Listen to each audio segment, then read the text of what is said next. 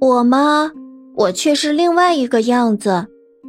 柴火身旁的铁罐说道：“自打我来到世上，我就受尽了敲打烧炼。我找了一个实实在在的工作，严格说来，是这个屋子里的第一件工作。我唯一的欢乐是饭后干净整齐地躺在这架子上，和朋友们好好的聊一阵天。除去水盆，偶尔到院子里去一趟外，我们总是生活在室内。”我们中唯一能带来新闻的是那个常去市场的篮子，不过他讲起政府和人民的事儿总是激昂慷慨。是的，不久前有一个旧瓦罐被他吓得从架子上掉下去摔碎了。我可以告诉你，他是个信口开河的家伙。得了，你讲的太多了。”打火匣说道。铁块打了碎石一下，碎石冒出了火花。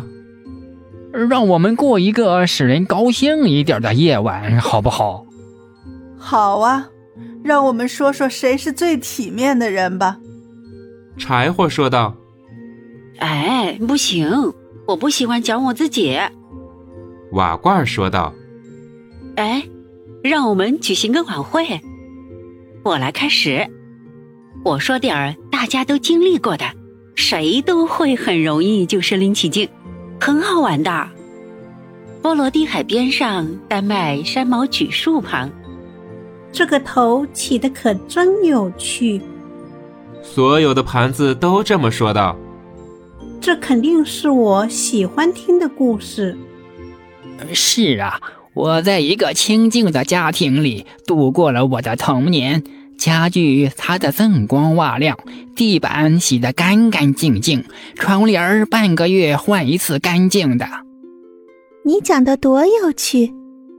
胆子说道：“一下子就可以听出来是一位女士在讲故事，整个故事都充满了清洁的气味。”嗯，是的，感觉得到。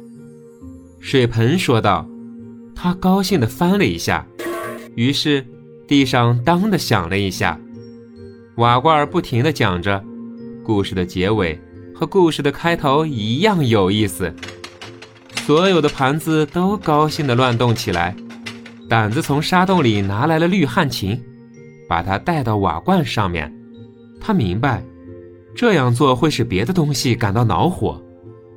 不过今天我给他戴上桂冠。他想。他明天也会给我戴的。现在我要跳舞了。火钳说完便跳了起来。是啊，上帝保佑，他还能把一只腿抬得高高的，墙角旧椅套也裂开来看。可以给我戴个桂冠吗？